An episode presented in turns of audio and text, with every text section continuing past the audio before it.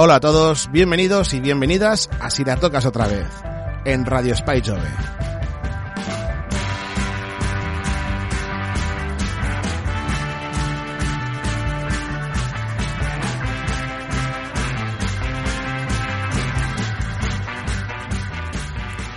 Bueno, un tema, un tema recurrente desde que iniciamos la emisión de Si la tocas otra vez es el, el de los grupos de versiones y las bandas tributo, etcétera.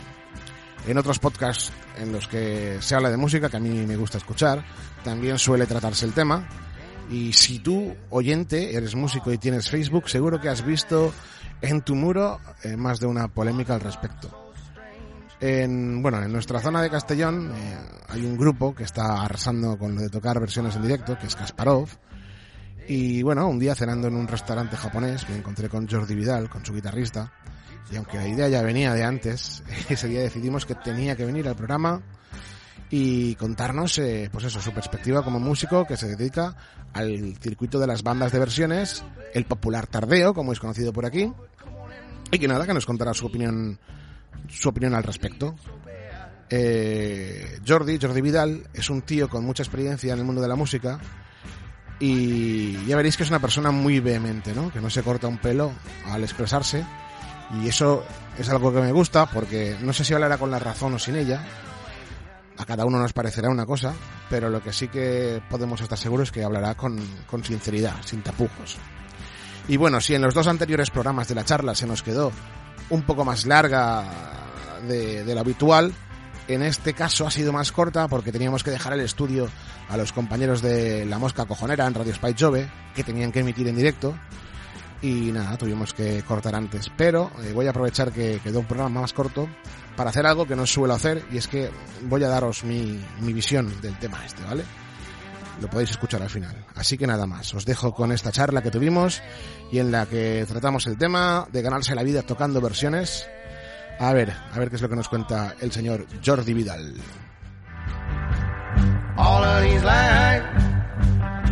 Oh. Come on and say, and now say it again. I know it's on to say. Eh, buenas, ¿cómo estamos? Hola Jordi, Tocayo. ¿Qué tal estamos, Tocayo? Pues, pues nada, estaba aquí con, con, un Tocayo, con Jordi Vidal. Y bueno, siempre a, a todos los invitados, antes de empezar el, en la conversación, me gusta que para quien te escuche que no sea de por aquí, de por Castellón, y quiera saber quién eres y por qué te he invitado al programa, explícaselo tú. Ostras, qué marrón me acabas de meter, tío. Pues yo qué sé, yo soy del grado, sí. me dio por tocar la guitarrita y hace un montón de tiempo y, y, ahí estamos, y tocando, tocando con quien puedo, con quien me deja y, y a veces incluso pasándonos bomba. Sí, pues sí, bueno, eres un... llevas ¿Cuántos años llevas tocando la guitarra? Pues empecé con 13, voy a hacer 53, no me hagas ser matemático. 40, eso dan 40. 40. más o menos. Y eso, coméntanos más o menos. Vamos a empezar por el principio. Cuando empezaste, eh, bueno, imagino, imagino, que te montarías grupos con, con tus amigos bueno, en el grado. Pues yo me recuerdo perfectamente que, ni, que en casa no hubo eh, ningún instrumento que a mí me apeteciera tocar había una guitarra que... ¿Había más instrumentos? Me, no, no, había, bueno, eh, la flauta, flauta dulce. Sí. Eh, con siete, ocho años, pues se, se, ve que se me daba bien, pero la profesora murió de cáncer. Joder. Y eran clases particulares en el grado. En el grado entonces, vamos, aquello era un barrio muy, muy humilde, no tenía nada, no había prácticamente nada de, de nada. Y en casa recuerdo que había una española, que mi hermano Oscar toca desde los cuatro años. Yo, con, tres, con 13 años, decidí que quería comprarme una guitarra. Y, pero yo la quería ya directamente eléctrica. Y me la compré eléctrica, una Shiro. Con H por medio. Una Shiro. Y recuerdo perfectamente que yo me la compré sin tener ni idea. Y tampoco fui a clases. Eh, me encerraba en la alquería y pasaban ahí, pasaban las horas, los días, las semanas, los meses y los años. Y bueno, eh, quizás sea la actitud y las ganas de... Me gustaba mucho, me gustaba mucho Police, me gustaba mucho Bob Marley, me gustaba mucho ACDC, tenía tres cintas, vuelta y vuelta, vuelta y vuelta, una de cada, una de cada, una, pam, pam. Police, Bob Marley y, y ACDC. Y eso, y, y hasta ahora. Sí, sí. Es curioso, ¿no? Eso, lo de lo del escucharte la cinta hasta gastarla. Hoy en día ya no pasa, ¿eh? Con un casete de esos horizontales que se ponían, que no eran ni estéreo ni nada, de esos ah, de, De, botón horizontal. ¿Que eran grabadoras también? Sí, eran grabadoras. Sí, sí, jope. Y, el, el Wing y el Wing era, iban así con una pieza que se movía. Sí. Sí, ni, ni siquiera cascos. También te grabarías algo, ¿no? Con, esa, con ese aparatito. Hombre, ese aparato reventó antes de que yo supiera hacer, hacer medianamente decentemente un par de notas. Sí. Reventó antes, sí. Pues sí, nada, es que le hemos comentado en algún podcast anterior que el tema de para escuchar la música antes tenías tus discos y una y otra vez volvías a ellos y escuchabas y reescuchabas y re que te escuchabas porque no, tampoco había, había más hoy en día. Y cuando hay, eh, había algún pasaje en este caso de la guitarra, yo soy guitarrista, en, eh, había un pasaje que en el disco ibas sacando la aguja y volviéndola a poner, sacando la aguja y tú intentabas tocar encima y te la volvías a quitar, la volvías a poner, la volvías a quitar, la volvías a poner. Y así hasta, hasta la saciedad, sí. Sí, sí. Curioso. Bueno, pues nada, seguimos ahí.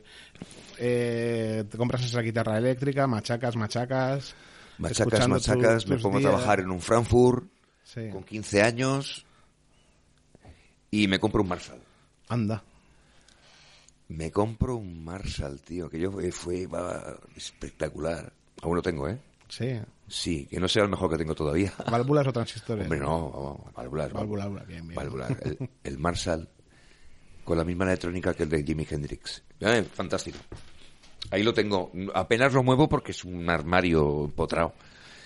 Y lo tengo en el ensayo de Kasparov, allí que lo saco, vamos, muy, muy, pero que muy poquitas veces porque ocupa un coche en completo.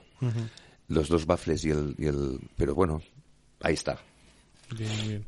¿Y qué hiciste con ese ampli? ¿Te pusiste a tocar con gente y tal? Me puse a tocar con gente, en fin, eh, vamos a ver. Pues con gente de mi, de mi pueblo, del Grao, pues estuve tocando con Trechili, estuve tocando con Alfonso, estuve tocando con, con Cachi. Bueno, mm, gente que ahora mismo está, por ejemplo, en, en Antiguos Astronautas, o está o con Ifunifunk, que era un grupo que funcionó hace dos o tres añitos. Eh, bueno, en el grado habían varias bandas, estaban Nerón. Cuando yo apenas empezaba a saber lo que era una púa, pues ahí ellos iban a ensayar y yo me quedaba abajo. No, los conocía, eran tendrían dos, tres años más que yo. Mm.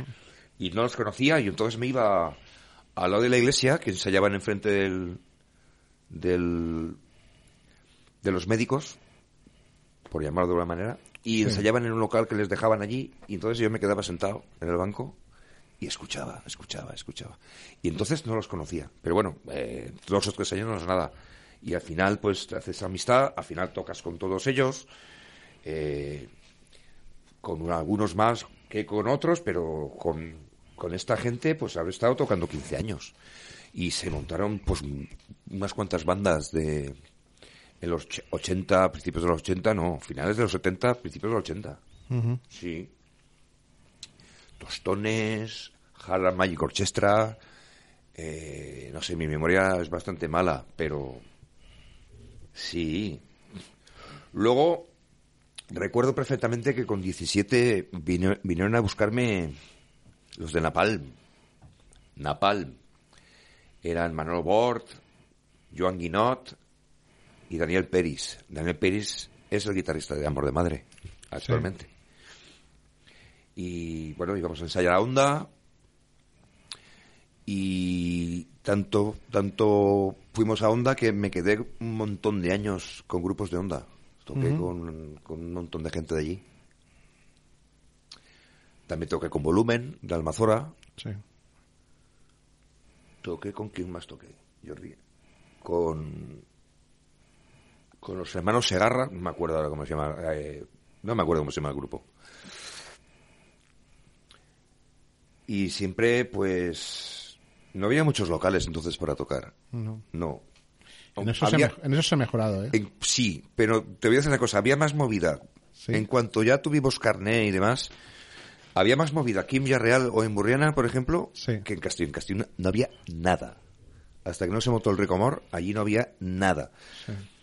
Y entonces veníamos aquí a ver al Blues Sí, todos los viernes, que yo me, me las he visto muy guapas ahí en el, en el Blues, muy- pero que muy chulas. Eh, con un, un poco más de tiempo, más mayor, con 20 años, 19, 20 años, pues estaba el 22, por ahí. Esta- estaba el Café del Mar, también tuve la gran suerte de tener el Café del Mar ahí en el, en el hotel de golf. Yo era asiduo, iba to- casi, casi todos los días. Y, y bueno, me estoy perdiendo, ¿eh? Sí, sí, sí. me estoy perdiendo. Yo qué sé, yo he intentado tocar con todo el mundo que, que ha querido Sí. y me ha dejado. He tocado, pues, y esto es como, como las parejas, pues hay gente que con cuerdas que funciona instantáneamente y hay gente que lo intenta y no funciona. Sí, sí. Y eso también tú lo sabes. eh, Sí, la- de hecho lo he comentado más de una vez, creo, que es muy difícil ver a esa gente que tiene la misma pareja toda la vida, igual que es difícil ver a esa persona que lleva con el mismo grupo con el mismo grupo toda la toda vida. la vida. Vaya tú, hay, sí. hay casos, pero Mira, eh, eh, mira los, Roll- mira los Rollins. pero poquitos. Me hombre. encantan. Sí, sí. Yo soy de Sí, los Rollins no. más que los Beatles, ¿eh? Y por aquí también hay, hay ejemplos, por ejemplo, los Dalton que llevan Los Dalton llevan también un, Buah, montón, llevan por- ya un porrón 30 de años. Casi 40 años harán ya. Hmm. Creo que tuviste también una, una breve etapa con ellos, si no, No, eso fue Oscar. Sí. Eso fue mi hermano. Ah, vale, vale. Pues sí, Pero creo que duraron poco, dos o tres meses, Sí. como mucho. sí, sí. Y, y bueno, y bueno, tocando, tocando, pues, con, ensayando todos los sábados por la tarde como mínimo, y pero nos tirábamos todo, vamos ahí después de comer y hasta, hasta las mil. Sí, Y luego, pues, se tocaba donde se podía y donde nos dejaban. sí, sí. Y no había, no había muchos sitios ni muchos locales para tocar. Vale. Y ya con 27, eso fue así, ¿no? Yo también yo, yo tenía mi trabajo y aquí esto era pues pues un sueño, Sí. más que más que tal era un sueño. Y, y nada, y con 26 o 27 años, un día de chiripa en un bar, como no, ahí me encuentro al señor Juan Morcillo Sí. y me dijo de tocar con él. Yo, claro, eh, ya te digo que, que jamás he dicho que no. Otra cosa es que la cosa cuajara o no cuajara, con- con quien sea, ¿no? Y ahí estuve con el señor Juan dos o tres años, creo. Dos o tres años. eh, bonita experiencia con el, con, con el... Joder, qué personaje. Qué raro es hacer un programa con gente de Castellón sin que aparezca por un lado otro morcillo. Bueno, eh, yo en mi caso, en mi caso estoy salvado por, Sí. porque yo toqué con él. Sí, sí, sí. Otra cosa es que otra gente haga cosas de él y, y demás, pero yo toqué con él. Sí. Lo disfruté y lo sufrí también. hace poquito, pues, bueno, estuvimos con Patricia Escoini también. Su, el origen de los Romeos es básicamente el, el- el grupo de, de Juan y Sí, sí. escribió alguna letra para ella. Yo alguna pues, lo canción, viví, perdón. lo viví, lo- los veía por la calle, iban de Sí. malos, iban de malos, les, les encantaba, de Sí. negro, o hiciera la calor que hiciera. Y yo eso lo viví, lo viví completamente. Sí, sí. lo recuerdo perfectamente. Sí, sí, y también recuerdo que a mí Morcillo no me gustaba un carajo. Mm. No, no, no, los veía y de- pues, yo qué sé. Yo es que me- tuve la gran suerte de ver de ver unos cuantos conciertos a esas edades, ¿no? De, de los 13. Por ejemplo, tre- con 13 años me vi la gira del No Sleeping Hammersmith de, de, de Motorhead. sí. Y, y bueno, y exceptuando a Queen y a, y a Police y a, y, y alguno más, me los he visto todos. Es que lo que me preguntes, yo me los he visto todos. ¿Qué había que hacer? Irse a Barcelona. Sí. No había otra manera de ver algo decente. Y yo utilizaba las- los, esos bolos, me ponía frente del guitarrista y, y no, no, no le quitaba ojo. y bueno, eso y, y muchas horas de actitud. Sí. Bueno, yo empiezas a yo te empiezo a conocer cuando yo empiezo a frecuentar la escena de conciertos de Castellón. ¿Cuándo fue eso, Jordi? Pues hará 15 años o así, o 20 años. Bueno, ya. pues, ¿Por dónde? ¿Por ahí? ¿Por el Rico Mauro? Claro, el Terra sobre todo. Ah, el Terra. El Terra. Bueno, Sí. sí, hostia. Sí. Si no me equivoco, a lo mejor la primera vez que te vi, bueno, seguramente te habría visto antes, pero la primera vez que vi y me, y me gustó mucho fue cuando teníais el tributo a UFO. Que en, aquella- en aquel momento UFO, todo- o sea, el tema de los tributos y homenajes era algo ba- bastante poco habitual Era poco habitual, sí. y, y encima elegisteis a un grupo que tampoco es que fuera que fuerais ahí a, a vetarlo. Eso era una cosa que hacíais obviamente por cariño y por... Y sí, por... pero de todas, no obstante, yo entré, en, eh, esa banda la, la formó Oscar. Sí, Y yo entré para echarle una mano, porque se quedaba muy cojo con, con solo el bajo, ¿no? sí, Y como bajistas que, que rellenen eh, no es fácil, pues... Pues entonces dije, no, ya, ¿cuándo tenéis el bolo en el Terra? Digo, "Eh, pues voy dos o tres semanas antes y, y te haré las, las rítmicas. Pero bueno, yo, si viste ese bolo, yo ahí estaba de por echar un cable al, al, a- al bro. Sí. Y además eso, eh, en cuanto prácticamente en cuanto se hizo, se hizo ese concierto, que hay una anécdota, hay una, una- una anécdota de ese concierto, y es que se anunció, se anunció a nivel nacional en el periódico, no sé qué, no recuerdo qué periódico, pero UFO gira nacional y nos cagamos un poco porque digo, hostia, se puso el nivel un poco alto, ¿no? porque porque se pens- alguien se pensaba que era uf- el UFO de verdad. Y digo, a ver si nos vamos a meter en un marrón. Sí, Sí, No fue marrón, ¿no? No, hubo marrón, no. bien. No, estuvo divertido. Pues sí. Y bueno, luego te he visto un mogollón de grupos, un mogollón de proyectos Yo, y estuviste un tiempo también encargándote de las jam sessions del, del Terra, del, del Terra. sí. Antes de, de montarme las jam sessions, estuve, yo trabajaba, tampoco tengo por qué decir aquí dónde trabajaba, pero yo trabajaba, y pero los lunes les hacían en el Black Note, en, En Valencia. en Valencia. Sí. Todos los lunes me iba al Black Note. Estuve dos o tres años yendo casi, casi todos los lunes. ¿Las llevaba Leandro, puede ser? Las llevaba Tonki entonces, un Ah, guitarrista vale. de Madrid. Sí. Leandro hacía, le hacía de bajista. Vale. Un tío muy competente con la guitarra, eh, muy mainstream. Eso queda así muy, muy chulo, ¿no? El mainstream. Sí. Muy así blues auténtico, guitarra limpia y en fin. Y entonces, pues, me, me fui pa- empapando de aquello. No me atreví a subir a, a, a la llama hasta el año o año y medio. No me atreví. Y la primera vez que subí, subí muy nervioso. Por eso, pues eso, cuando empecé con las jams en el Terra, pues era muy consciente de lo que, de lo que nos pasa a los músicos. Sí. Los miedos, los miedos, hay que, hay que huir de ellos. Mira que me cuesta a mí verte nervioso, ¿eh? Para subir a, a la jam. Eh, cuando ya lo has dicho mil veces, Sí. pues las cosas al final quitas, se va- Claro. el hierro se les va, Claro. se va yendo. Y, y- y con los conciertos pasa exactamente igual, pues eh, los- las, las primeras decenas de años, pues te les pone nervioso. Sí. Ahora, pues eh, no. Ya, ya. Ahora Pero es más o menos como en tu casa. Bueno, y ahora que hemos hecho ya la, la intro ya para Sí. que la gente eh, sepa sepa quién eres, vamos, que a, a- digamos a, a lo que es pelear en esta música, perdona, lo que es pelear en el mundo de la En música, el mundo, pagar las facturas, ¿no? sí, eh, eh, ha sido un guerrero, vamos, ya desde muchos años. Hombre, yo me hice profesional cuando volví de Argentina, que estuve, pues eso, me fui por, por accidente y me quedé allí dos años y medio. Sí, Y aproveché, tuve las santa potras ganas y actitud. Estuve las santa potras ganas y actitud de, de, de ponerme a estudiar. sí, Yo era, hasta este momento era 42, 41, 43, no me acuerdo. Eh, era autodidacta. Sí. Autodidacta, pues a mí la guitarra, pues afortunadamente para mí siempre me ha sonado, pero de ya saber lo que estabas haciendo y de, y de tener todas las herramientas, pues, pues no.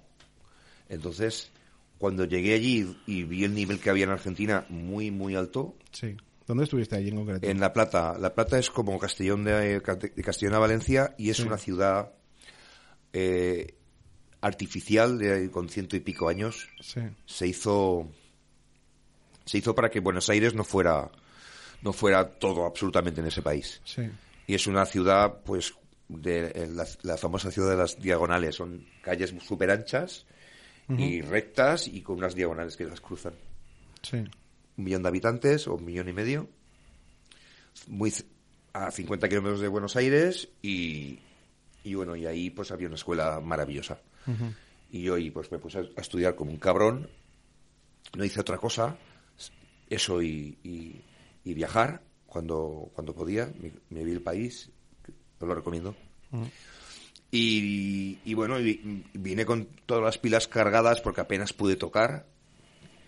Eh, las distancias allí son enormes y, yo, y con un vehículo limitado que tenía, pues no, no, no pude hacer vida de músico. Estuve haciendo vida de, de estudiante. Sí. Y entonces me, me- me vine aquí ya me decidido, decidido, decidido hacerme, hacerme músico profesional. Y, y esto pues que, haré- que hará siete, ocho años. Y bueno, desde entonces hasta ahora pues pago las facturas con, con la guitarrita y con las clases Sí. de música.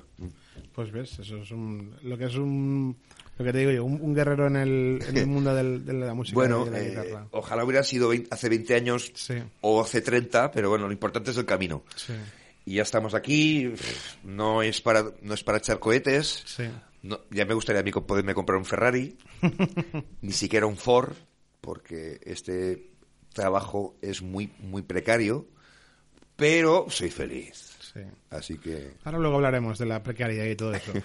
Pero bueno, el tema. Yo te, si te he invitado a, a este podcast y tenía muchas ganas de hablar contigo, aparte de por ti, tu, currículum y que eres una persona que siempre has estado constante en los escenarios de Castellón desde, digo, pues desde que he empezado a, a frecuentar la escena, es porque hoy en día hay una polémica constante en el mundo de la, de la música, ¿no? Y es, eh, pues, es la tendencia que hay ahora de que hayan muchos grupos de, de versiones, de, covers y tal, que, que están teniendo mucho éxito de público y que, bueno, pues en un sentido hay gente que dice que está revitalizando el tema de la música en directo y hay gente que, pues que, que, no le está beneficiando al tema de la música. Y tú eres componente de uno de, es- de esos grupos que en Castellón en concreto está teniendo pues un éxito bastante bastante llamativo, ¿no? Que sois Kasparov. Kasparov, Kasparov. Bueno, Pues, cuéntanos, ¿cómo surge la idea de Kasparov? eh, antes te voy a decir, yo, yo y yo, y el vuelo delante, eh, por ahí hay varios discos. Sí, Varios discos, voy a repetir, varios discos de música propia. sí, eh, ahí los tengo, sí, ¿sabes? En este país eh, no se suele no se, no suele haber circuito de, de gente que, que vaya a ver grupos. Los amigos sí los amigos son amigos y las novias más. Pero no suele haber circuito de, de, de- de salas que que hayan grupos con música propia no también amén tengo que decir que, que hacer canciones buenas es muy difícil. sí, Tocar bien es relativamente fácil. Que un grupo toque bien lo que hace es relativamente fácil. Pero que ese grupo que toca bien, sea, eh, las canciones sean buenas, eso es otro cantar. sí. Pero otro cantar muy diferente. Entonces, bueno, harto de pegar patas, eh, las facturas vienen todos los meses. Sí. La- la- El agua, la luz, el, el impuesto de circulación del coche, eh, tal. Hay que vivir, para tener, para tener dos cervezas, en fin. eh, después de haber intentado hacer varias formaciones de, de calidad, que entiendo yo de calidad, con, por ejemplo, con Jesús Jimeno, el, Sí, el monstruo Jesús Jimeno y, y con, y con también con un pedazo de músico como, Leo- como David León, también. León Pérez, Sí, sí, que ahora está con replicantes.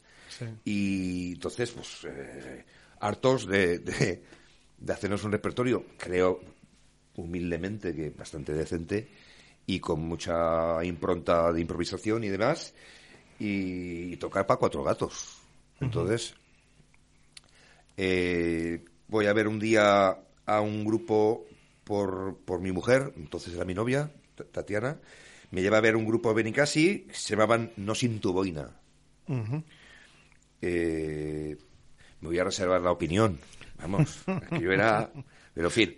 Y conozco pues, a, un friki como es Conrado Font. Lo conozco, nos caemos bien. Y decidimos, pues, intentar hacer algo. Y bueno, pues, vamos a hacer algo.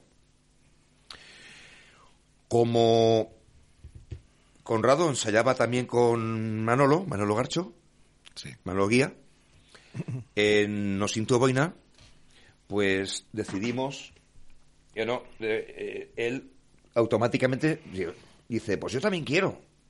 entonces nos juntamos los tres. Eh, recuerdo, yo al Garcho apenas lo conocía, pues como puedo conocer a todo el mundo en Castellón. Conocía, pero no, no, era, no había entablado mucha amistad, no, no había tenido demasiada relación.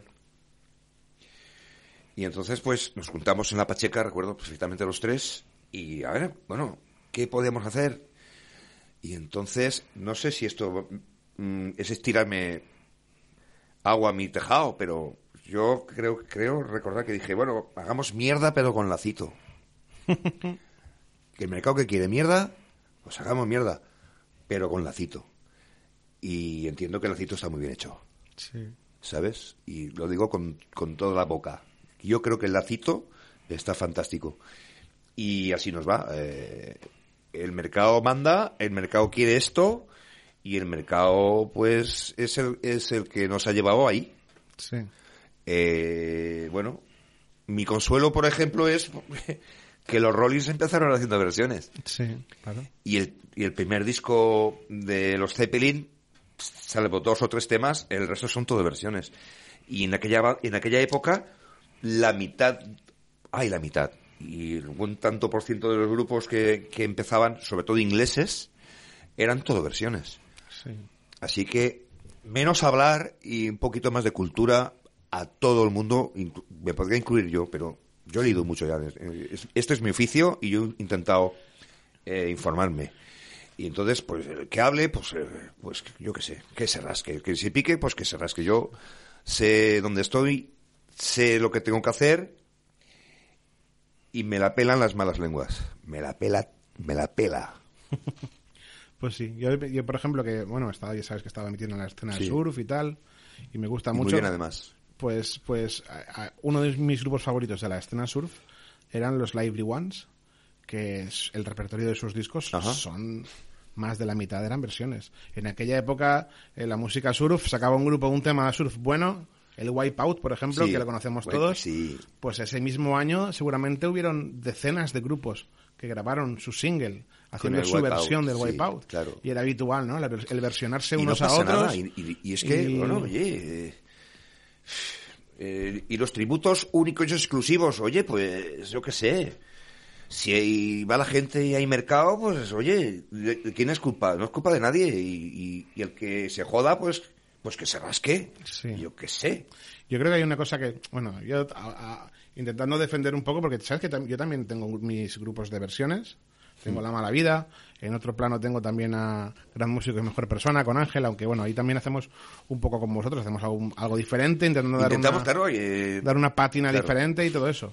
Bueno, eh, muchas veces ves críticas de, de- de gente que, que le parece mal que, que hayan grupos de versiones, y no, no en todos los casos, hay casos que sí que son gente que, que, que está, dicen, no, ¿por qué no hacéis canciones propias? dices, no sabes ya que a lo, a lo mejor la gran mayoría de grupos que están haciendo versiones ya han tenido sus proyectos o tienen sus proyectos de temas propios. ya lo he dicho antes, yo tengo varios, peleado, varios CDs Claro, ya han- con mis canciones. Y. ya han peleado o siguen peleando por esa vía y, y- ¿Y qué? y nada. Al final es eso, es... eh, tú, por ejemplo, tienes que pagar tus facturas, ¿no? Todos O sea, tenemos que pagar las facturas, ¿no? Claro, que el- eh, para mí es como si te diciendo, no, no, mira, déjate esto y búscate un curro en una oficina o en una fábrica y pagate las facturas con otra cosa, pero con esto no. Yo creo que es la parte que no, Ya, pues, que no entiende bueno, la gente. Eso, ¿no? eso hazlo tú. Yo, yo quiero tocar. Claro. Yo quiero, yo soy guitarrista y yo quiero tocar. Quiero ganarme las habichuelas con mi instrumento, que es lo que sé hacer y, o, o Sí. yo creo que es lo que mejor se me da y ya está. Y, oye, y, el resto, pues que, que hagan lo que tengan que hacer. Y, y luego también hay una cosa que, que creo yo, ¿eh? Tú dame tu opinión. Creo que también hay gente que es, como músico, eh, son intérpretes, básicamente, ¿no? Ahí no todo el mundo vale para componer y para... Hay Es gente que- que... son maravillosos intérpretes, Eh, vamos a ver, eh, me refiero en, Eh, en general, sí, ¿eh? No, sí, no- no- pero vamos a ver. pero- La élite de la, de, de la música intelectual podría estar en, en el jazz y en la clásica, ¿no? Eso podría ser la élite intelectual de, de la música. Sí, sí. Pues eh, el 95%, 99, 80, y- no sé, un- casi el 100% son músicos, son intérpretes. Intérpretes de gente que ya ha hecho esas canciones, que van y cogen el real book del jazz y pam pam y tocan y sí, sí, luego está el periodo de improvisación y cada uno, el que más sepa pues que arre. Y en música clásica se sienta el músico que sea, se pone la partitura y toca. Entonces, ¿qué coño estamos hablando? Sí, bueno, estuvimos hablando con Luca Ceruti, que era el violista de la Sinfónica de, de Barcelona, bueno, perdón, de la orquesta del, del Liceu de Barcelona. Y pues él no se, no se planteaba, ¿no? El tema de... Claro. En la música clásica, tú eres intérprete, vas a tocar el- los temas que han hecho otros, vas a hacerlo lo mejor posible y vas a darle tu... Pues eso, tu... Ya. El director en este caso es el que le da un poco su, tu- su firma y tal. Y luego, hostia, el tema de, de las canciones propias. Canciones propias. Pues eso se estudia. Por si no lo sabéis, queridos oyentes. Eso se estudia. Igual se estudian los arreglos. Hay mil fórmulas para componer. Existen, están todos los pasos trillados, está todo inventado. ¿Qué pasa? Que cuando uno decide que no tiene ni idea de la vida, ni de nada, tiene su instrumento tres años, lleva tres años tocando un instrumento y dice, "No, pues voy a hacer mis canciones. Pues yo os puedo asegurar que el 80% de, de todas las armonías que se giran en esas canciones son las mismas en todas partes del mundo. Las cuatro ruedas de siempre y las cuatro ruedas de siempre. Eh, yo insisto, la gracia de un grupo que funcione con sus temas no es nada, no es nada fácil. No es nada fácil. Y a eso hay que sumarle que tengan un apoyo por parte de, de las radios o que tengan cierto apoyo, por muy buenas que sean las canciones. Si los Rollins no llegan a tener un apoyo, o los Beatles eh, se hubieran quedado en, en el cavern sin salir de, de ese agujero. Y así todo. O sea, si no hay apoyo, ¿qué es lo que pasa aquí? Tú, pues, puedes hacer un disco con tus canciones, pero si no recibes ningún tipo de apoyo, pues tus cuatro, tus cuatro, tus 40, tus 400 amigos al final se van a cansar de ir a verte. Y, y- y te vas a quedar, te vas a comer los discos. ¿Cuántas copias? ¿Mil? te vas a comer 537, que es mi caso. Sí. sí, bueno, eso no se pasaba a todos, su- supongo, ¿no? De- Pero bueno, es, es algo también que... Pero bueno, apa- aparte de eso está claro, ¿no? Que hay gente que no... Lo que falta yo creo que en este mundo, en general, es empatía. Empatía y respeto. Exacto. Y, y luego, ojalá, ojalá, Dios mío, ojalá, yo lo, lo casi es como, como una fantasía, ¿no? Que el arte se pudiera medir con un metro. A ver, 13,2 El artómetro, ¿no? centímetros de, de- de arte. El otro, no, es que yo soy muy bueno. A ver, tú no llegas tres y medio. Mamón. Sí. O, o, no, hostia, no, tú eres muy humilde, tú eres, tú eres un cincuenta y tantos. Es decir, ojalá el arte se pudiera medir con un metro. No se puede medir. Entonces, esto es tan subjetivo Sí. que, que no tiene arreglo. Y aunque se pudiera medir, ¿cuántos casos hay de gente que son músicos excelentes, maravillosos, que saben de composición, saben de arreglos y tal, y llevan la vida intentándolo y nada? Y a lo mejor una persona que no es tan buen músico, ver, eso existe. ¡pam! Claro, eso da, existe. da- da en el clavo. Eso Y existe. haces ese tema o esos temas que dices, joder, esto mola. Y también hay compositores en la sombra que, que Sí. hacen canciones pues para Perales o para Exacto. o para Manzano. En fin, Sí. hay gente que se dedica a hacer canciones y, y no sale de su casa. Sí, sí. Y no las firman ellos. Sí. Las venden. Eso existe. Algunas veces te sorprendes, ¿eh? Eh, sí. Yo, eh, hace poco escuché, bueno, es- es- leyendo sobre el mundo de la música, descubrí que el compositor de la canción It's My Life de Bon Jovi, que bueno, pues, lo escucho y digo, es un buen tema de rock y tal, es el mismo compositor que, el de varias canciones de Britney Spears, Pues entre ellas la de Baby One More Time, la que triunfó. seguramente. Pues mira, También. eh, una persona que se hubiera, a lo mejor podía montar su grupo. Hay talento petarlo, para. pero- hay- lo que decías antes de intérprete, pues hay, a lo mejor, vamos a ver, llegar a, llegar a la exquisitez técnica de los de las nanotécnicas que requiere un instrumento, eso requiere un, un trabajo y un talento muy grande. Si, si a- encima de eso le tienes que sumar un otro talento o un don para hacer canciones, ya la cosa empieza a complicarse. Luego tenemos maravillosos eh, multiinstrumentistas, compositores, como puede, puede ser Prince o puede ser eh, Stevie Wonder o puede ser, eh, no sé, y, y tal. Y luego también, ha- también los hay que van chupando y van cogiendo ideas de, de, de los, de los demás. Pues sí. Pero bueno, vol- volviendo al tema este que, está- que Va, te decía de la, de la empatía y tal. ¿Tú entiendes a alguien que a alguien que, que de los que están en contra de los grupos de tributo puedes llegar a entender su Hombre, claro que lo entiendo. Vale. Claro que lo entiendo. Claro, lo, lo entiendo absolutamente. Eh, lo entiendo absolutamente. Eh, ¿Compartirlo? Pues no lo puedo compartir.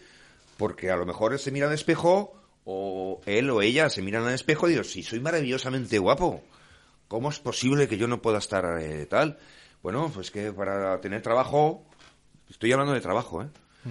Para tener trabajo, pues a lo mejor hacen falta muchas más facetas que saber tocar bien. Tendrás a lo mejor que haber, haber- llevar toda la vida por las calles y, y que todo el mundo te conozca y tener muchos contactos o muchos amigos o haberte movido mucho. Sí.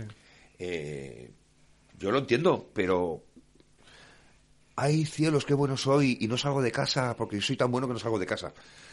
Error. Y es más, eh, no me das ninguna lástima. A veces, a veces yo creo que es eso, que la gente que, que, que está un poco en contra no entiende que hay gente que, que necesita esto para o que, o que pretende que esto sea una profesión Una pro- y no un Esto es una profesión, tío. Y Claro. aparte, vamos a ver, que ya podemos hacer las mejores canciones del mundo. Que el mercado está como está y la gente quiere lo que quiere. Joder, esto es así. Sí sí Y, y estamos en este país y, y al que no le guste, pues bueno, pues eh, oye, pues pues sí cáscatela con toda la puerta. ¿Yo qué quieres que te diga? Pues sí. Oye, y antes estamos hablando del. Has comentado el tema de la precariedad en el, el mundo de la música. Hombre, eh, mira, ¿Por qué, nos lo, por qué se lo ponen o nos lo ponen tan difícil a los músicos? a los músicos, eh, Para que ¿cuántas podamos- veces te han dicho, oye, que mm, vamos a hacer una fiesta? Vamos a hacer una fiesta y podrías venir y tal, y, y, bueno, ¿y cómo está el tema de, hombre, eh, promoción, porque, por la diversión? Lo de la promoción. Y bueno, y tal, y, y tú eres, tú de qué te, qué te dedicas, pues pues yo soy fontanero, digo, hombre, pues podrías venir a mi casa que tengo un par de grifos que me gotean. Y así por el, no sé, te gustará arreglar grifos, ¿no? Vienes y me los arreglas y, y ala. Pues esto es, se da a una hora. A una hora, después del boom este del tardeo en Castellón y demás, aún dices, pides un sueldo, pides un caché, que está más o menos acorde con, con el- la, la oferta y la demanda, eh, que en realidad no estás pidiendo na- mm, nada más de lo que de lo que corresponde, porque si sacas los- las horas del tiempo que tú le dedicas a hacer un concierto, mm, te salen de risa y aún eh, en fin, van rebajando por ahí y tal. Y yo cuando, pues no sé, ya te encuentras pues eso que no no cuesta nada, ¿no? El, el oye, ah, quítame, quítame, digo, bueno, pues y bueno, y antes estaban las cosas más jodidas. Ahora de momento prefiero decir que no. Es una parte buena que creo yo, ¿no? Que, Sí, no, es maravilloso esto. En ese sentido. Eh, ganan las salas la gente que es la responsable de todo esto, insisto. sí. Es la gente, no somos los músicos que vamos ahí a, a tocar a los sitios. No somos nosotros. No, no. Es la gente que va y hace que el garito gane dinero. nosotros nos llevemos el sueldo y, y, y la gente se lo pase bien. O sea, oye. Sí. Y tanto vosotros como los galitos a lo mejor preferirían que eso fuera con canciones propias. Pero no es así. Ojalá, mercado- ojalá. No es así. O- Ojalá, ojalá pudiera sacar a mis canciones por ahí, pero oye, primero es principal. Las can- hacer canciones buenas, buenas, es muy difícil. Sí, sí. Hostia, yo qué sé. Y otra cosilla, y, y con esto terminaremos, porque hoy será un poco más corto de lo habitual, que tenemos a los compañeros de, Vale. de la Mosca Cojonera aquí en Radio Spy Jove. ¿Mosca cojonera? Sí. ¿Qué te molaría ese programa? A las siete y media tienen cada lunes su programa y están esperando que terminemos para, para entrar. Y bueno, no, voy a- no quiero que me comentes tu caso porque son cosas delicadas. Pero yo, por ejemplo, te puedo decir que la época que estuve sobreviviendo como músico fue muy, muy difícil hacer las cosas de manera legal, digamos, ¿no? Ah, bueno. Porque a ti te gustaría poder hacer, poder cotizar y poder hacer las cosas bien. Yo, yo soy, Pero yo soy autónomo difícil, ¿no? desde hace un par de años. Sí, Eh, por fin. sí, Eh, pero yo he tocado en ayuntamientos Sí. y, aún, a- y aún hoy, no en todos, evidentemente ni voy a dar nombres, pero yo he tocado en ayuntamientos en B. sí. en B y, y he tocado he tocado para diputaciones y he tocado para sitios que he dicho oye que estoy en el paro ¿por qué no me das de alta? y, tal, y, y- y todo en B o sea el, el- este es eh, España España se me lleva la- se me llena la boca Buah. ¿Qué? Eh, ah, y también eh, yo me han pasado a trabajar para ayuntamiento de manera legal, haciendo la factura y todo eso, pero que tardan en pagarte una, ah bueno eh, una media de seis meses. la última el, el último pago de ayuntamiento han sido seis meses Sí, o siete Eh, Pero a- bueno. a ti te llegan las facturas todos los meses ¿no? exacto. Pues eso. Eh, sí. Eh, si no recuerdo mal, eh, los músicos estamos en el mismo compendio, el mismo tal que los toreros y, la- y, Sí, los y actores y también. actores, ¿no? Sí. Ah, hostia.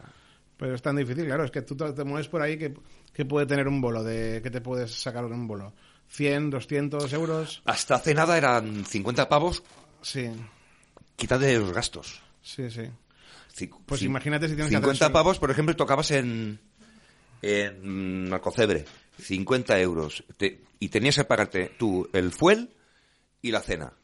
Imagínate si tienes que hacer eso con factura, con la retención, con el IVA, con la seguridad social.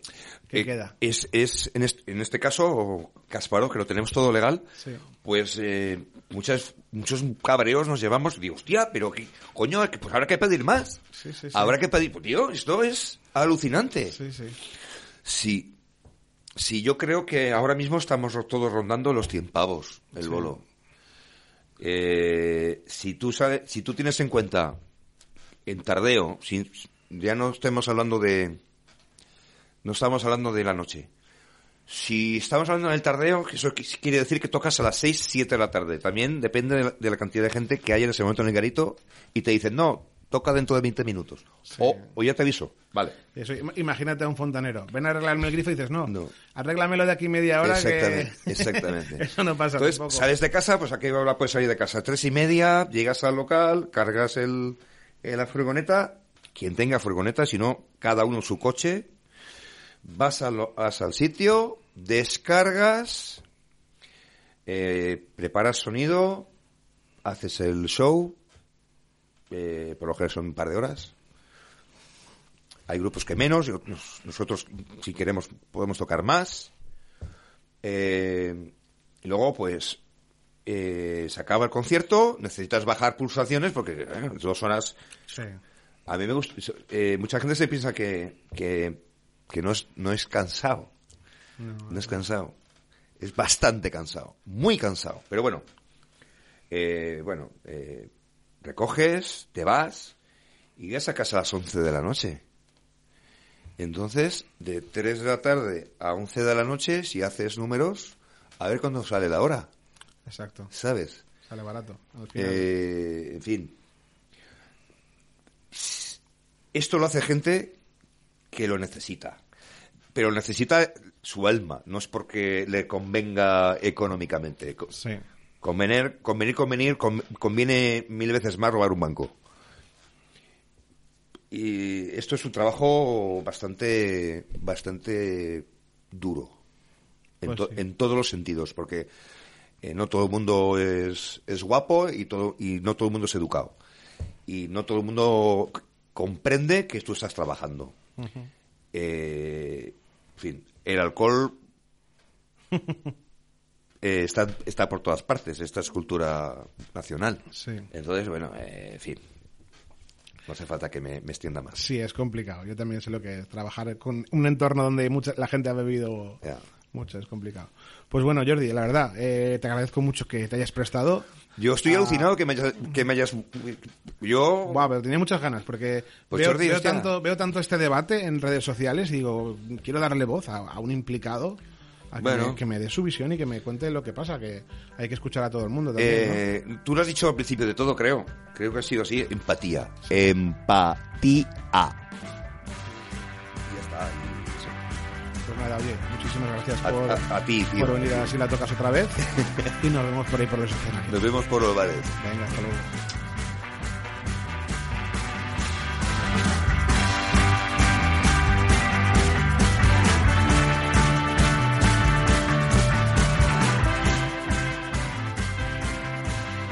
Bueno, pues nada, hasta aquí llegó nuestra nuestra charla con, con Jordi, con, con mi tocayo, como dice, suele decirme él. Y bueno, pues nada, con eso me, me he quitado un poco la espinita que tenía de, darle voz a una persona que estuviera implicada en lo que es un grupo de, versiones, tanto como lo está él ahora mismo. Porque eso, pues, pues que es un tema muy manido hoy en día, si eres músico, esa polémica, y pues creo que había que, darle voz a esta gente. Si cualquiera quiere venir a contarme lo contrario o a, expresar otra opinión, yo agradezco que, se ponga en contacto conmigo y, y lo hablamos también. Tenemos para todo aquí. y bueno, ahora para terminar, os voy a dar la, un poquito la chapa, que es algo que no suelo hacer, pero en este caso me apetece un poquito, ¿vale? Eh, voy a contaros qué pienso al, al respecto. Eh, para empezar a, a aclarar que yo soy implicado ¿no? en el tema porque yo tengo dos grupos de versiones ahora mismo, uno de versiones puras y duras de, de rock, La Mala Vida, y el otro con, con el compañero Ángel hacemos versiones humorísticas, le damos un girito a los temas, no hacemos versiones tal cual, pero bueno, son versiones al fin y al cabo. Y también tengo eh, mis proyectos de temas propios. Ahora mismo estoy con, con los altragos y bueno, a, a ese grupo es al que le dedico más tiempo, le dedico más esfuerzos, le dedico más dinero. Porque sí, en los grupos de temas propios lo normal es, es invertir cierto dinero. S- De hecho, si tienes suerte de que no perder dinero con ellos, pues eh, tienes suerte. Incluso, bueno, pues puedo- los que estamos en el mundillo lo sabemos, ¿no? Muchos grupos que nos puede dar la impresión de que están ganando dinero porque hacen muchos bolos, muchas giras, tienen repercusión, suenan en la radio, etcétera. En realidad están perdiendo, bueno, perdiendo tampoco. Están invirtiendo dinero en, en su proyecto. Eh, puede que estén teniendo un éxito artístico, pero ese éxito no es económico. Ese si llega, pues tarda, tarda bastante en llegar. Y, y puede haber alguna excepción, pero, pero hay que trabajar mucho, invertir mucho tiempo, esfuerzos, dinero y tener talento también, por supuesto, para conseguir que un grupo triunfe. Y aún así, mucha gente les dedicará ese tiempo, esfuerzo y dinero y, pues, por lo que sea, no van a llegar a, tener la repercusión que ellos esperaban. Y bueno, de hecho, en, España yo diría que hay muy pocos grupos, salvo gente que estén multinacionales, que, o que lo estén petando ahora en el circuito de festivales de verano, cosas así, que puedan vivir de, su proyecto musical. Eh, la mayoría, muchas veces veremos grupos que nos puede dar la impresión de que lo están petando porque tienen muchos bolos, suenan mucho en la radio y tal, y pues muy posiblemente esos grupos estén recurriendo a otro trabajo para sacar un, sueldo decente, ¿no? De hecho, hace poco, mira, compartí escenario con un señor de Galicia, un tipo encantador, que decidió apostar por el rock and roll, ¿no? Como decía, como decía aquel, para, para ser su manutención, teniendo familia, teniendo hijos, descendencia. Y, había meses que le daba, pero el mes que no le daba, pues le tocaba meterse a Percebeiro, que no sé si conocéis la profesión, pero bueno, es jugarse un poco la vida, ¿no? Pero bueno, eh, estoy enfocándolo todo por el tema eco- económico, pero no es por ahí por donde quería ir tampoco. Porque, a ver, mm, yo como músico de versiones, yo cuando me bajo del escenario después de actuar y hacer mi, mi bolo de versiones, pues te vienen a felicitar, lo típico, ¿no? La gente muy efusiva y tal, y eso es algo pues es agradable, ¿no? Pero no puedo dejar de pensar que en el fondo las felicitaciones se las merecen los autores originales de los temas que son pues los que han hecho esa canción que, que a la gente ha disfrutado. Que bueno, ojo, evidentemente si nos lo hemos currado ahí arriba, hemos sonado bien, hemos dado un buen show y, ha sido un, un concierto pues con su calidad, al menos interpretativa y tal, pues es porque hay un curro ahí detrás, probablemente un curro de años, y pues a lo mejor también un talento, por qué no decirlo, y bueno, pues es un esfuerzo que mola que se te reconozca también. Pero yo, sinceramente, cada vez esas felicitaciones a mí, pues me, me llenan menos, ¿no? Es, es algo que no puedo evitar. a mí lo que, lo que me llena, lo que me pone, es pues ir con mi grupo a una ciudad que está a ciento y pico, a cientos de kilómetros de, de la tuya, llegas allí, no te conoce prácticamente nadie, haces un bolo con tus propios temas y cuando acaba, pues la gente se lo ha pasado pipa, has montado una buena fiesta por allí, vendes discos, vendes merchant, la gente quiere hablar contigo y tal, y ese día sí que las felicitaciones te llenan. Y si ha ido bien la cosa, te vas a dormir ahí en esa nubecita de, ego que, mola mucho. Pero bueno, seguramente cuando pasa eso es que te has pasado el fin de fuera de casa y el balance económico, volvemos a la pasta, no suele ser muy bueno y si bueno, y si han habido beneficios, pues los vas a invertir en grabar el próximo disco, el videoclip, pagar el local o, o lo que sea. Y bueno, el tema es que, bueno, en, en, en, la música y en el arte en general, cuando quieres que, que, que, tu arte sea tu sustento, pues eso no depende de ti, amigo. Ni de tus habilidades, ni de la calidad de tus creaciones, ni del esfuerzo que hagas, nada. Depende del público. De, la, la, respuesta que genere tu propuesta será lo que hará que, que funcione o no. Y por desgracia, pues el público hoy en día, o una gran parte al menos, pues eh, parece ser que pide versiones. Hay un, una parte de ese público, que ya os contaré que veo que hay dos tipos de público, que pide versiones. No, no, les interesan las cosas nuevas, las propuestas nuevas. Porque ese es realmente el problema. No que el músico haga versiones, sino que hay gente que no quiere escuchar otra cosa que no sean versiones. Hay propuestas maravillosas que por lo que sea pues no acaban de no acaban de cuajar con el gran público y hay auténticas auténticos bodrios que, que lo petan a nivel de público que bueno si lo petan igual no son tan bodrios aunque nosotros nos pongamos analíticos y desde el punto de vista musical pero bueno eso siempre ha sido así también. Yo ahora mismo lo que os comentaba veo dos tipos de público muy muy diferenciados. Por una parte está la gente que pues la gente que tenemos cierta pasión por la música que vamos regularmente a conciertos de grupos de temas propios, pagamos entradas, compramos discos, compramos merchant, eh, estamos pendientes de las novedades, de descubrir grupos, incluso de descubrir estilos, que pues a mí me gusta de vez en cuando descubrir algún estilo que no, que no conozco y meterme en él a ver qué, qué saco de ahí. Y bueno, también muchas veces somos músicos, ¿no? Esta gente. Pero bueno, mm, este tipo de público, pues cada vez somos menos. Es lo que hay. Prueba de ello es que muchos locales que se nutrían de este tipo de público pues han, han ido cerrando recientemente porque el público del que se nutrían, la gente pues se hace mayor, tienen hijos, ya no tienen la energía o las ganas de, de ponerse a escuchar música por la noche hasta la madrugada y, y nada, pues eh, cada vez somos menos eh, y no hay una generación que venga detrás de gente joven que, que siga esta onda. Eh, bueno, sí que hay, ¿no? Pero son muy pocos, no son suficientes. Y nada, es que los tiempos cambian y la gente que nos sigue ahí tiene otros intereses, para mejor o para peor. Tenemos que ser conscientes de ello también. Y bueno, la otra parte, el otro público, pues para mí no tiene nada que ver, ¿no? Es el público de los conciertos de versiones, a la gente habitual del tardeo, como decimos por aquí. Y estos son más, ¿no? Son gente que muchas veces me pregunto, ¿estos de dónde han salido? Porque Nunca los he visto en conciertos de, de grupos de, de rock, de, de, de, los de pagar entrada.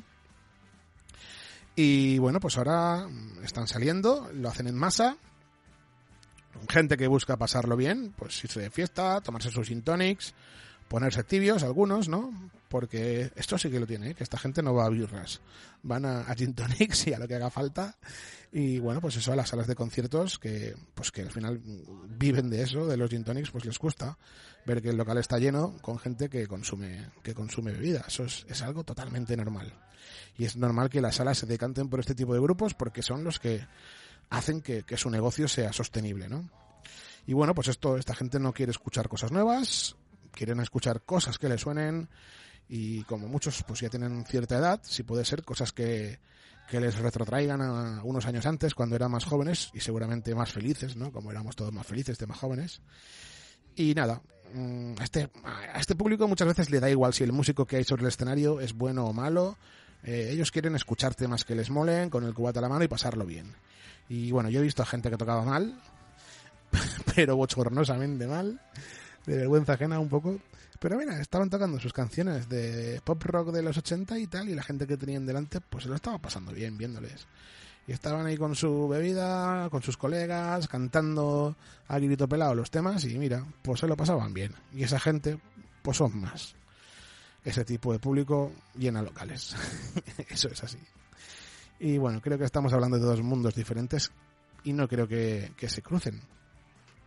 Yo no me imagino una persona de los que va a conciertos de toda la vida, de los que van al- a, los, a la- a los circuitos de, de música en directo de grupos propios, sea del tema que sea, diciendo, no, mira, es que no voy a ir al concierto este del grupo canadiense que viene a tocar a la ciudad, porque me voy a ver al grupo que hace versiones de barricada. Ah, me voy a ir a cantar mm, la de Coquemaya de No hay manera. Mm, Pues no no lo veo. No veo que, ese, que esos conciertos roben público al otro tipo de conciertos.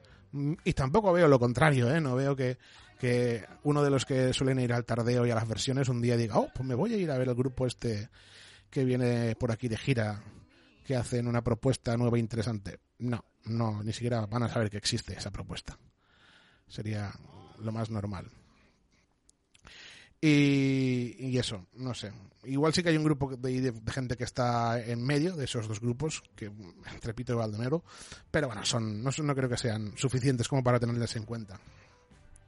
Por eso, a mí me parece absurdo decir que los conciertos de versiones perjudican a la música original, porque creo que son dos universos diferentes, no creo que, que lo que pase en uno influya en el otro. Simplemente son algo complementario. Y aunque a mí personalmente preferiría que hubiera menos versioncitas, menos versiones y que hubiera más música mm, propia, más propuestas originales, más mm, música de calidad, pues oye, si hay gente que está haciendo versiones y está haciendo que los locales que apuestan por la música en directo tengan más beneficios y los músicos ganen dinero, pues oye, aunque preferiría que no fuera así, no me voy a quejar por ello, ¿sabes? Es que me parece absurdo echarle la culpa a los músicos y tal. Y yo no he hablado con, con los músicos, con todos los músicos que hacen versiones, pero con la mayoría de los que he hablado y, a, los que conozco estoy totalmente seguro que ellos preferirían hacer sus temas propios, tocar eh, su propia música y ganarse, y ganarse un dinerito con ello. Pero amigos, eso es complicado. Puedes hacerlo por amor al arte, pero si quieres, te digo, pagar alguna factura con ello, no es el camino, no suele serlo normalmente. Y otra cosa que también pienso hoy, que no todo el mundo está hecho para ser un creador. Hay gente que son estupendos intérpretes de, de música, pues como en la música clásica. El mejor violinista del mundo, yo no sé si a lo mejor compone temas de violín en su casa, pero tampoco nadie se lo pide. Hay gente que simplemente son intérpretes. Son músicos cojonudos que se ponen a, tocar la música de otros y lo hacen de manera excelente. Entonces, pues también tiene derecho esa gente a, a tener su espacio, ¿no? Y a expresarse. Pero bueno, eh, esa ha sido mi chapa. En definitiva, no le echéis la culpa a los músicos, hombre, por favor. Que es echarnos piedras a nuestro tejado. Echarle la culpa a la sociedad, que es la que, que hace que, esta situación sea así.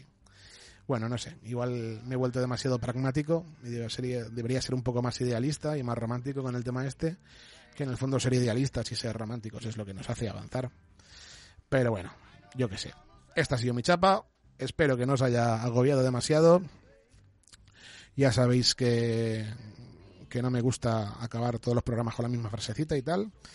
Y nada, oye, sí, por cierto, en el próximo programa vamos a salirnos de, de nuestra zona de confort. Vamos a meternos en un mundo que para mí es muy ajeno y para vosotros posiblemente también.